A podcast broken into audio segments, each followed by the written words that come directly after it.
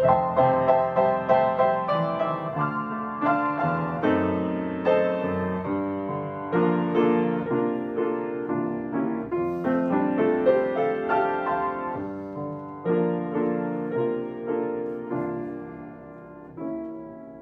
es jueves 16 de junio, nuestra lección de esta semana está a punto de terminar.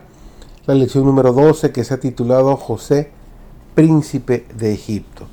Servidor David González, nuestro título de hoy es Yo soy José, vuestro hermano.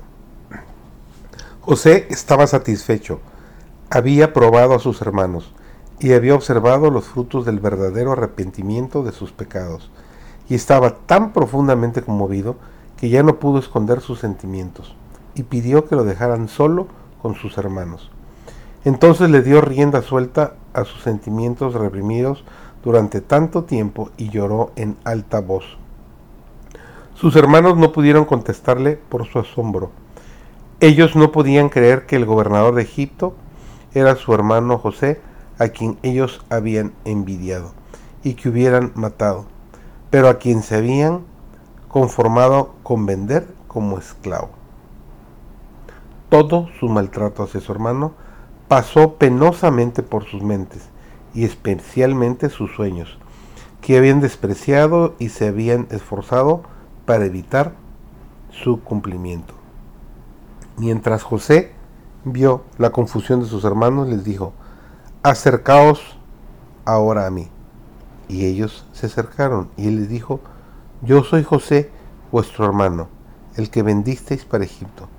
Con nobleza procuró que la ocasión fuera tan fácil como fuera posible para sus hermanos. No tenían ningún deseo de aumentar su vergüenza con censuras.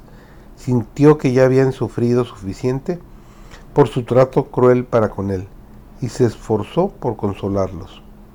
Les dijo, ahora pues no os entristezcáis, ni os pese de haberme vendido acá, porque para preservación de vida me envió Dios delante de vosotros.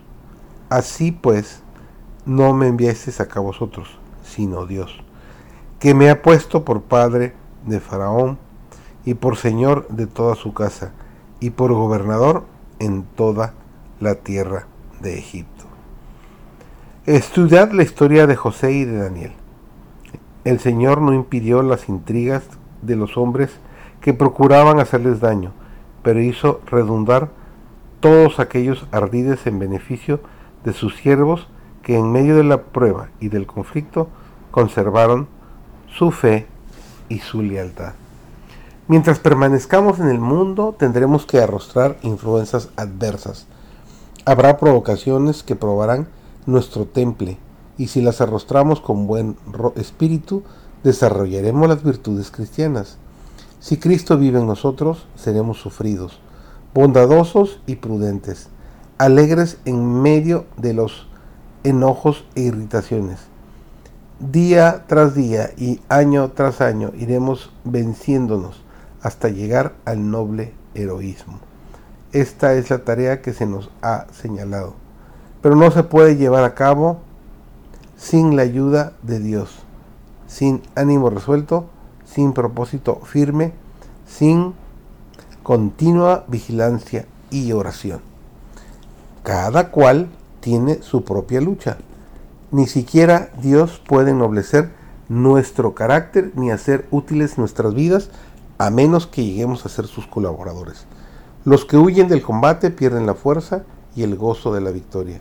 Somos inducidos a simpatizar con Cristo mediante la comunión con sus padecimientos y cada acto de sacrificio personal en favor de los demás robustece el espíritu de beneficencia en el corazón del dador y lo une más estrechamente con el Redentor del mundo. Si trabajáis como Cristo quiere que sus discípulos trabajen y ganen almas para Él, sentiréis la necesidad de una experiencia más profunda y de un conocimiento más amplio de las cosas divinas, y tendréis hambre y sed de justicia. Intercederéis con Dios y vuestra fe se robustecerá. Vuestra alma beberá en abundancia de la fuente de salvación. El encontrar oposición y pruebas os llevará a leer la escritura y orar. creceréis en la gracia y en el conocimiento de Cristo y adquiriréis una rica experiencia cristiana.